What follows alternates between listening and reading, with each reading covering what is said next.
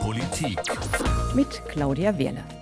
Die steigenden Corona-Infektionszahlen verheißen nichts Gutes. Nicht nur bei uns, auch in vielen anderen Ländern greift man wieder zu schärferen Maßnahmen, um die Ausbreitung der Pandemie in den Griff zu bekommen. Ich frage mich schon, was ist eigentlich aus den Themen geworden, die vor Ausbreitung der Corona-Pandemie die Schlagzeilen bestimmt haben? Die Handelsstreitigkeiten zwischen den USA und China beispielsweise oder der Brexit oder die Klimaschutzbewegung. Ich bin auf Spurensuche gegangen. Um es gleich vorwegzunehmen, als uns die Corona-Pandemie im Februar, März mit voller Wucht getroffen hat, da hatten wir schon mit einer Fülle von Problemen zu kämpfen. Das weltweite Wirtschaftswachstum geriet ins Stocken, die Handelsstreitigkeiten zwischen den USA und China hatten bereits tiefe Spuren hinterlassen, Unternehmen, die ihre Waren in die ganze Welt liefern, die von gut funktionierenden globalen Handelsbeziehungen profitieren, haben das schmerzlichst zu spüren bekommen. In vielen Bereichen wurden Strafzölle erhoben, was Produkte verteuert, weniger attraktiv macht.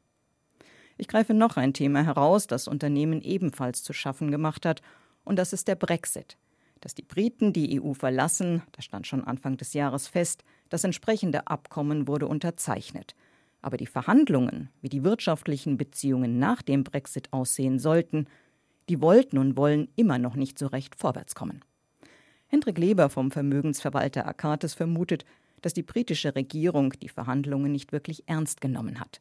Großbritannien hat sehr viel mehr zu verlieren, als die EU zu verlieren hat und spielt aber so, als wäre es der stärkere Vertragspartner.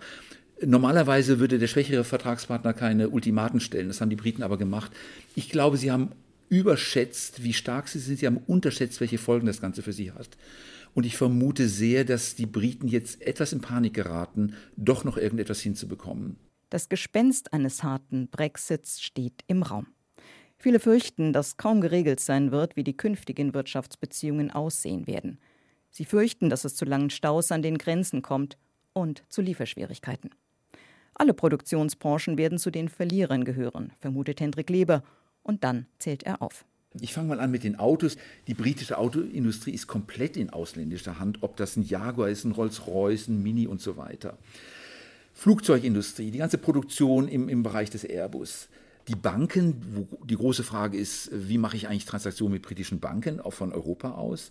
Für mich ist die Pharmaindustrie ein ganz großer Faktor die Zulassung, wo wird das Medikament zugelassen, wo muss es produziert werden, wer hat die Aufsicht über die Produktion. Und dann natürlich das Thema, das gerade diskutiert wird, die Fischereiindustrie. Wer darf in britischen Gewässern fischen, wo wird die Ware verarbeitet. Das sind alles große Themen, Größenordnung etwa 100 Milliarden ist das Defizit der Briten gegenüber dem Kontinent. Also es geht um sehr, sehr große Geldbeträge. Ja, und dann kam Corona. Von jetzt auf gleich wurden alle politischen Krisen in den Hintergrund gedrängt. Es ging vor allem darum, die Pandemie und die damit verbundenen gravierenden Folgen für die Wirtschaft und für die Gesellschaft irgendwie in den Griff zu bekommen. Und das möglichst schnell. Regierungen und Notenbanken standen bereit, haben Hilfspakete geschnürt, haben unvorstellbar große Geldsummen zur Verfügung gestellt, um die Wirtschaft am Laufen zu halten, und das nicht nur hier bei uns, sondern in vielen Ländern auf der ganzen Welt. Bundeskanzlerin Angela Merkel spricht von einer Jahrhundertherausforderung. Wir haben es hier mit einer Riesenherausforderung und hoffentlich einer Jahrhundertherausforderung zu tun, die ganz viel nach sich ziehen kann. Gesundheit von Menschen und die Frage, was wird aus unserer Wirtschaft und damit aus unserem Wohlstand und damit auch aus der Jugend. So nach und nach wird klar, welche Folgen die Ausbreitung der Corona-Pandemie mit sich bringt. So erstaunlich das auf den ersten Blick auch erscheinen mag, aber es gibt Unternehmen, die von der derzeitigen Lage profitieren. Baumärkte gehören dazu oder Essenslieferdienste. Es gibt aber auch Unternehmen, die von jetzt auf gleich vor dem Ausstehen, deren Geschäftsmodell nicht mehr funktioniert und auf absehbare Zeit wohl auch nicht mehr funktionieren wird, zumindest nicht in dem Maße, wie das vor Ausbruch der Pandemie der Fall war. Dazu gehören viele Unternehmen aus der Touristikbranche, Fluggesellschaften, Hotellerie und Gaststätten. Corona ist extrem für viele Unternehmen. Ich war vor ein paar Tagen bei Hans-Jürgen Urban. Er ist Vorstandsmitglied bei der IG Metall, der größten Einzelgewerkschaft, die es hier bei uns in Deutschland gibt. Die IG Metall vertritt Arbeitnehmer aus den Industriebereichen Metall und Elektro, auch Beschäftigte aus dem Stahlbereich und aus der Holz- und Kunststoffverarbeitenden Industrie. Das sind alles Bereiche, in denen viele Unternehmen mit großen wirtschaftlichen Schwierigkeiten zu kämpfen haben, weil Vorprodukte aus dem Ausland nicht geliefert werden, weil Exportmärkte wegbrechen oder aus anderen Gründen. Hans-Jürgen Urban kommt viel rum. Er spricht mit vielen Beschäftigten, aber auch mit vielen Arbeitgebern und Politikern. Ich will eins hinzufügen. In allen dieser Welten gibt es eine Spezies, und da lassen Sie mich ganz offen reden, die mich wirklich besorgt, ja, die mich verärgert. Und das sind die Unternehmen, die die Gunst der Stunde nutzen wollen, um jetzt alte Restrukturierungs-, Rationalisierungs-, Personalabbau, Tarifunterschreitungsstrategien versuchen durchzusetzen, weil sie glauben, dass die allgemeine Krisenstimmung ein günstiges Umfeld liefert. Davon gibt es leider immer mehr und das ist mitunter entkoppelt von der realen wirtschaftlichen Situation. Da ist auch ein bisschen krisenpolitische Trittbrettfahrerei im Spiel und das macht uns schon Sorgen, auch gerade mit Blick auf die kommende Tarifrunde. Das komme häufiger vor, als man das so allgemein hin annimmt, sagt er. Also Conti als ein großes Unternehmen, das nun wirklich lange Tradition innovativer Produktentwicklung, Produktionsverfahren hat und jetzt auf einmal auf ganz traditionalistische Personalabbaustrategien und Kosteneinbarstrategien zu Lasten der Belegschaften setzt. Wir erwarten von diesen und anderen Unternehmen, dass die arbeitsmarktpolitischen Instrumente wie die Kurzarbeit, aber auch wie andere Möglichkeiten der finanziellen Unterstützung der Unternehmen genutzt werden, um gemeinsam mit den Belegschaften durch diese schwierige Krise zu gehen. Krisenlösungsstrategien gegen die Belegschaften sind perspektivlos. Auch 2008, 2009 haben viele Unternehmen es bitterlich bereut, wenn sie aufgrund der wirtschaftlichen Schwierigkeiten die Belegschaften ausgedünnt haben, die Fachkräfte entlassen haben, weil als es wieder losging, haben sie große Probleme gehabt, die Belegschaften wieder aufzubauen. Wir appellieren an alle Unternehmen, nicht kurzfristig, sondern mittel- und langfristig zu denken und auf diese kruden Abbaustrategien schlicht und einfach zu verzichten, auf die Betriebsräte zuzugehen und mit ihnen gemeinsame Lösungen zu suchen. Schwierige Zeiten hat es immer gegeben. Umbruchphasen, Zeiten, in denen technische Entwicklungen und die Art und Weise zu produzieren und Handel zu treiben grundlegend auf den Kopf gestellt wurden. Wir befinden uns jetzt wieder in einer solchen Umbruchphase. Und das hat mehrere Gründe. Die zunehmende Digitalisierung verändert Organisationsprozesse in Unternehmen, das betrifft jetzt nicht nur Industriebetriebe, sondern zunehmend auch den Dienstleistungsbereich. Themen wie Nachhaltigkeit und Klimaschutz spielen eine immer größere Rolle, auch die demografische Entwicklung. Und da stellt sich schon die Frage, hat Corona neue Probleme aufgeworfen oder die alten wie durch ein Brennglas verschärft? Ich habe mich in den vergangenen Tagen mit einigen Volkswirten darüber unterhalten, wie sich die Welt ihrer Meinung nach durch Corona verändert hat. Jörg Krämer, der Chefvolkswirt der Commerzbank, formuliert das so. Bevor es mit Corona losging, war die deutsche Industrie ja schon im Rückwärtsgang. Sie war schon in einer Art Rezession. Denken Sie nur an die seit über einem Jahr vorher schon fallende Automobilindustrie. Hier sind große Probleme, die zusammenhängen äh, mit der Energiewende und den Belastungen, die den Autobauern auferlegt werden. Die deutsche Wirtschaft allgemein leidet natürlich auch unter dem um sich greifenden Protektionismus, der aus Amerika kommt, aber teilweise auch aus der EU selber. Und äh, das sind alte Probleme, die schon vor Corona da waren und die auch noch da sind. Auch für Ulrich Kater, den Chefvolkswirt der Deka Bank, werden durch die Corona-Pandemie im Prinzip keine neuen Probleme geschaffen. Ganz im Gegenteil. Das, was vorher an Herausforderungen schon vorhanden war, ist immer noch da, wird vielleicht deutlich sichtbarer als bisher und auch die Dringlichkeit, diese Probleme lösen zu müssen, wird uns immer deutlicher vor Augen geführt. Ich denke, das Thema Nachhaltigkeit vor allen Dingen ist etwas, was sehr schnell wieder in den Vordergrund kommt. Das Thema des technologischen Strukturwandels, da ist insbesondere die Automobilindustrie in Deutschland ein, ein wichtiger Feld der, der Veränderung, der, der schnellen Veränderung auch. Und ähm, ja, eine Reihe von anderen Themen, die auch vor Corona da war. Hohe Verschuldungsniveaus im Finanzsektor bis hin zu den Themen der geopolitischen Auseinandersetzungen, der Aufstieg Chinas. All das geht weiter, ist ja durch Corona in Anführungsstrichen jetzt äh, nur unter den Teppich gekehrt worden. Aber das stimmt auch nicht. Vieles ist auch angestrichen worden. Beispielsweise das Verhältnis Chinas zum Rest der Welt ist ja gerade in dieser Corona-Krise und am Beispiel von Corona offensichtlich geworden. Und so ist es mit allen anderen Themen auch. Corona erfindet keine neuen Trends, sondern katapultiert uns in einigen Sektoren oder in einigen Feldern einfach fünf Jahre in die Zukunft. Und dann nennt er noch ein paar Beispiele.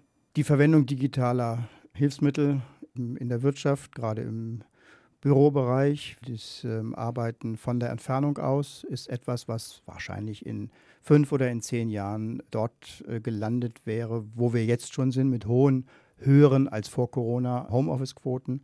Das ist ein schönes Beispiel dafür, wie Dinge, äh, die sich dabei waren zu entwickeln, durch Corona beschleunigt wurde. Der Einzelhandel, Online-Einzelhandel ähnlich. Ne, ich glaube, dass die Pandemie die Verletzlichkeit der Art und Weise, wie wir produzieren, doch ins gesellschaftliche Bewusstsein stärker hereingezogen hat, als wir das vorher hatten.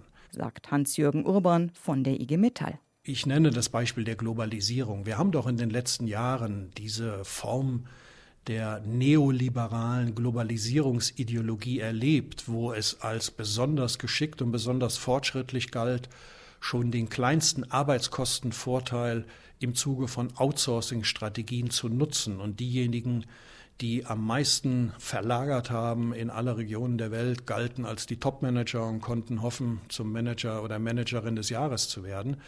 Jetzt merken wir, dass diese völlig überzogenen Globalisierungen, diese mittlerweile sehr dünn gewordenen Wertschöpfungs- und Lieferketten natürlich auch mit einer ungeheuren Unsicherheit und Verletzbarkeit verbunden sind. Und wir haben erlebt, dass die Entwicklung in einem anderen Teil der Welt unmittelbare Auswirkungen auf die wirtschaftlichen und sozialen Bedingungen in unserer Weltregion haben. Und ich glaube, diese wechselseitige Abhängigkeit ist deutlicher zutage getreten. Und ich kann nur hoffen, dass die Politik das auch registriert und wir eine neue Diskussion in Gang setzen können, dass wir wirklich überprüfen, ob die Hyper Globalisierung, wie Roderick, ein Wirtschaftswissenschaftler, das vor einiger Zeit mal, wie ich finde, gut ausgedrückt hat, ob diese Form der Hyperglobalisierung, die vor allen Dingen kostengetrieben ist, wirklich zum Nutzen aller Beteiligter ist oder ob es da nicht mehr um eine Form der Profitmaximierung geht, der in den Metropolen zu Arbeitsplatzverlusten führt und wie wir leider wissen, in den Regionen, in denen dann investiert wird, in der Regel auch nicht zu guter Arbeit, sondern zu Ausbeutungsverhältnissen führen, die wir uns auch nicht wünschen können. Was wir brauchen, sagt Hans-Jürgen Urban, das ist die Bereitschaft von allen Akteuren, gemeinsam durch diese Krise, durch diese schwierige Phase zu gehen. Und das bedeutet in den Unternehmen, eben auch die Instrumente, die ja unter anderem auch aufgrund von Druck der Gewerkschaften zustande gekommen sind, jetzt eben auch zu nutzen. Also nicht zu Personalabbaumaßnahmen zu greifen, sondern Kurzarbeit zu nutzen. Die Zeit zu nutzen, um durch Weiterbildungsmaßnahmen sich auf die neuen Qualifikationsanforderungen, die mit der Transformation, mit der Digitalisierung, mit der Dekarbonisierung einhergehen, vorzubereiten. Das ist ganz wesentlich. Und von Seiten der Politik, äh, glaube ich, ist es ganz wesentlich, dass begriffen wird, dass es eine aktiven Industrie- und Strukturpolitik braucht. So haben alle ihre Aufgaben. Und auch die Arbeitnehmerinnen und Arbeitnehmer und die Betriebsräte werden natürlich sich aktiv mit eigenen Vorschlägen an diesem Transformationsprojekt beteiligen, dass wir eben dann eine Lösung finden, die nicht massenhaft soziale Verlierer produziert, sondern wo der Begriff der sozial-ökologischen Tradition wirklich mit beiden Komponenten ernst genommen wird. Es geht nicht um die Verweigerung gegenüber einer Ökologisierung unserer Art zu produzieren und zu leben, aber es geht um die Zielsetzung, das nicht als Konfrontationsprojekt anzusetzen und nicht Hunderttausende von sozialen Verlierern zu erzeugen, weil das wird die Gesellschaft nicht aushalten. Ich fasse mal zusammen. Vor Ausbruch der Corona-Pandemie gab es eine Vielzahl von Problemen, die jetzt in der Zeit der Bewältigung der Pandemie vielleicht in den Hintergrund gedrängt wurden, die aber keineswegs verschwunden sind. Mehr noch, in vielen Fällen wird uns immer deutlicher vor Augen geführt, dass wir die Probleme angehen müssen, dass wir Lösungen finden müssen. Ich habe mich gefragt, was passiert eigentlich, wenn die Krise abebbt? Bundesfinanzminister Olaf Scholz gibt sich zuversichtlich. Umstrukturierungsprozesse, Restrukturierungsprozesse, Modernisierungsprozesse, die ja das Leben der Wirtschaft die ganze Zeit bestimmen, werden natürlich in solchen Krisen noch mal beschleunigt. Die sind aber nicht ein Krisenphänomen, sondern die sind gewissermaßen etwas, das ohnehin ja zur Tagesordnung wirtschaftlicher Stabilität gehört, dass man nämlich sich ständig ändert und auf die Zukunft ausrichtet. Und insofern glaube ich, dass wir doch die Chance haben, dass es äh, halbwegs gut ausgeht, wenn man das einmal so sagen kann. Was die Beschäftigung betrifft, haben wir ja aus den letzten Krisen was gelernt, nämlich dass durch den Einsatz der Kurzarbeit und durch die Maßnahmen, die wir ergriffen haben, es möglich ist, dass zum Beispiel ein bei früheren Krisen eingetretener Effekt nicht zu beobachten ist, nämlich dass die Langzeitarbeitslosigkeit sich erhöht und nicht wieder abbaut hinterher. Das wäre schön, wenn uns das wieder gelänge, weil wir nun mit großem Einsatz diese Instrumente wieder genutzt haben. Der Einsatz von Kurzarbeit. Ja, das war in der Vergangenheit ein wichtiges arbeitsmarktpolitisches Instrument um die Folgen einer schweren Wirtschaftskrise in den Griff zu bekommen, um Mitarbeiter nicht entlassen zu müssen. Eine Institution spielt dabei eine wichtige Rolle, und das ist die Bundesagentur für Arbeit. Vor ein paar Tagen hatte ich ein längeres Gespräch darüber mit Daniel Terzenbach. Er ist Vorstandsmitglied bei der Bundesagentur für Arbeit. Also wir sehen, dass zu Beginn der Krise, das war ein Einschlag für die gesamte Wirtschaft. Da haben wir auch in der Spitze über 11 Millionen Kurzarbeitergeldanzeigen von Unternehmen bekommen. De facto haben wir jetzt gesehen, dass es im April und Mai rund 6 Millionen waren, die dann tatsächlich auch kurz gearbeitet sind. Und das ist natürlich schon ein, ein Rieseneinschlag, den wir auch so bislang nicht kannten. Und das ging quer über alle Branchen. Da waren welche dabei, die auch überhaupt gar keine Kurzarbeit vorher kannten. Es waren vom Lockdown ganz besonders betroffen das Hotel- und Gaststättengewerbe, der Tourismusbereich, aber auch alle Formen von äh, Veranstaltungsmanagement und Messen ganz besonders betroffen. Die Industrie, die schwerpunktmäßig auch vor Corona schon durch die Transformation, die Digitalisierung zu kämpfen hatte, ist davon auch nochmal besonders beeindruckend gewesen. Und daneben hatten wir aber auch den Einzelhandel, der gerade die letzten Jahre den Binnenkonsum stark getragen hat. Da haben wir auch festgestellt, dass mit dem Lockdown auch da natürlich ein wirklicher Einschlag am Arbeitsmarkt war und insbesondere Minijobs ganz viel gelassen wurden. Kurzarbeit in einem Unternehmen machen ist das eine. Die Kurzarbeit doch wirklich nutzen, um die Beschäftigten weiter zu qualifizieren, um sie auf die Zeit nach Corona vorzubereiten, auf neue Aufgaben, auf neue Einsatzmöglichkeiten, das ist noch einmal etwas ganz anderes. Die Kurzarbeit wird bislang ganz, ganz überwiegend noch nicht überall äh, strukturiert zur Weiterbildung genutzt. Jetzt mit der neuen Gesetzgebung, dass ab Mitte nächsten Jahres auch die Zahlungen von Sozialversicherungsbeiträgen der Bundesagentur an die Unternehmen gekoppelt ist an die Verpflichtungen, ihre Mitarbeiterinnen und Mitarbeiter strukturiert weiterzubilden, dann gehen wir fest davon aus, dass das auch einen größeren Boom gibt im Bereich der Weiterbildung.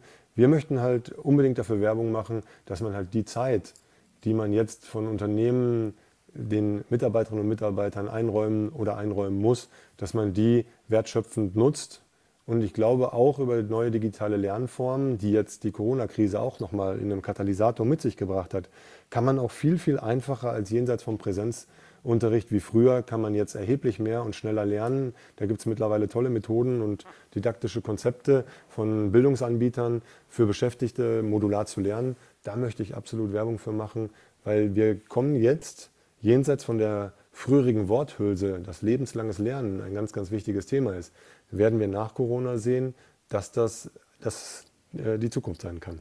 Wenn wir nur nach vorne schauen, auf das nächste, auf das übernächste Jahr oder vielleicht noch darüber hinaus, noch können sich viele Unternehmen über Wasser halten. Die Kurzarbeiterregelungen, die vorübergehende Aussetzung der Insolvenzantragsordnung, das sind alles Maßnahmen, um Unternehmen Luft zu verschaffen, um ihnen Zeit zu geben, Zeit, die ihnen hilft, sich neu auszurichten. Daniel Terzenbach glaubt dennoch, dass wir Probleme bekommen werden. Ganz realistisch werden wir mit einer erhöhten Zahl von Unternehmensinsolvenzen rechnen müssen. Es gibt aber auch schon eine leicht ansteigende Zahl von Privatinsolvenzen. Das muss man einfach zur Kenntnis nehmen. Und es wäre auch extrem untypisch, wenn durch die tiefste Krise, die die Bundesrepublik von der ökonomischen und arbeitsmarktlichen Seite gesehen hat bislang, wenn das ohne Folgen in der Insolvenzseite wäre. Wir werden aber auch nicht das, was viele auch an die Wand malen, eine Pleitewelle sehen, die so groß ist, dass man ihr nicht Herr werden könnte. Ich glaube, dass die deutsche Ökonomie insgesamt vorher auf sehr gesunden Beinen stand und deswegen auch vieles mit Blessuren aber gut wegstecken kann. Wir werden aber in einzelnen Branchen durchaus die ein oder andere vermehrte Insolvenz sehen. Wenn ich zum Beispiel in den Messebau- und Veranstaltungsbereichen gucke, da wird es auch absehbar wahrscheinlich schwer werden. Und da sind insbesondere viele kleine Unternehmen. Da könnte es das ein oder andere mehr geben gegenüber den Vorjahren. Aber wir als Bundesagentur haben uns da zumindest prozessual darauf eingerichtet, dass wir auch den Menschen, die freigesetzt werden von Unternehmen durch die Insolvenzen, dass wir denen schnell helfen können. Und mit was rechnen Ökonomen wie Ulrich Kater von der DK Bank?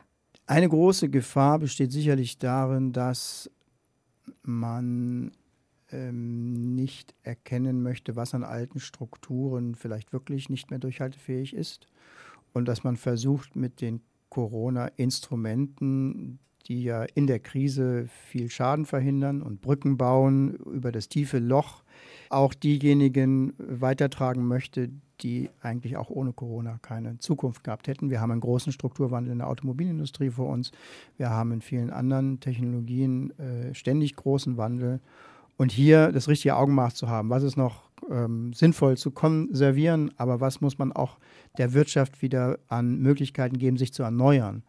Das äh, ist eine große wirtschaftspolitische Herausforderung, genauso wie eben auch ein Gleichgewicht zu finden zwischen den Möglichkeiten des Staates zu finanzieren, sich aber auf der anderen Seite nicht in finanzpolitische Sackgassen zu begeben, indem beispielsweise ein Zinsanstieg in einigen Jahren äh, das äh, Staatsschiff dann in Schlingern bringt. Das sind die äh, Dinge vor ähm, lauter Corona-Sofortmaßnahmen auch wieder umzuschalten in einen Normalbetrieb. Jörg Krämer von der Commerzbank sagt, also was Corona anbelangt, haben wir ungefähr drei Viertel des Schocks aufgeholt.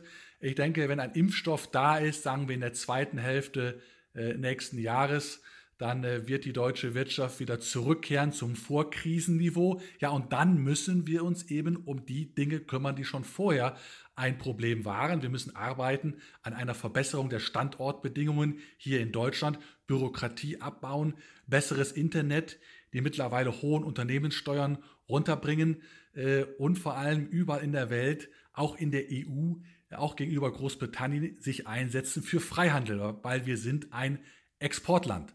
Und äh, nur dann werden die kommenden zehn Jahre nicht äh, deutlich schlechter als die goldenen zurückliegenden zehn Jahre. Hans-Jürgen Urban von der IG Metall ist optimistisch. Ich bin Rheinländer und damit chronischer Optimist und ich will den Optimismus auch nicht aufgeben. Es gibt gute Chancen. Ich glaube, es wird allerdings noch harte gesellschaftliche Konflikte geben. Und ich hoffe, dass in diesen Konflikten sich insbesondere auf Seiten der Politik und der Unternehmen die Einstellung durchsetzt, dass es doch besser in einer kooperativen als in einer konfrontativen Strategie gelingen kann. Vom Virus verdrängt. Ja, es gibt sie noch. Die Krisen, die vor Ausbreitung der Corona-Pandemie hohe Wellen geschlagen haben. Sie sind nur vorübergehend in den Hintergrund geraten, werden uns aber bald mit noch größerer Dringlichkeit wieder beschäftigen. Handelsstreitigkeiten, Klimaschutz, das alles sind globale Probleme, für die Lösungen gefunden werden müssen, die an Grenzen nicht Halt machen. So schwerwiegend die Folgen der Corona-Pandemie für Wirtschaft und für jeden Einzelnen von uns auch sind, wir haben gesehen, auf einmal ist möglich, was unter anderen Umständen Jahrzehnte gedauert hätte. Ich denke da beispielsweise an die Möglichkeit, von zu Hause aus zu arbeiten. In solchen Krisensituationen können auch Chancen stecken, wieder neu anzufangen. Das war HR Infopolitik nachzuhören, auch als Podcast. Abonnieren Sie unseren Channel HR Infopolitik in der ARD Audiothek oder bei anderen Podcast-Catchern und verpassen Sie keine Folge mehr. Ich bin Claudia Wehle.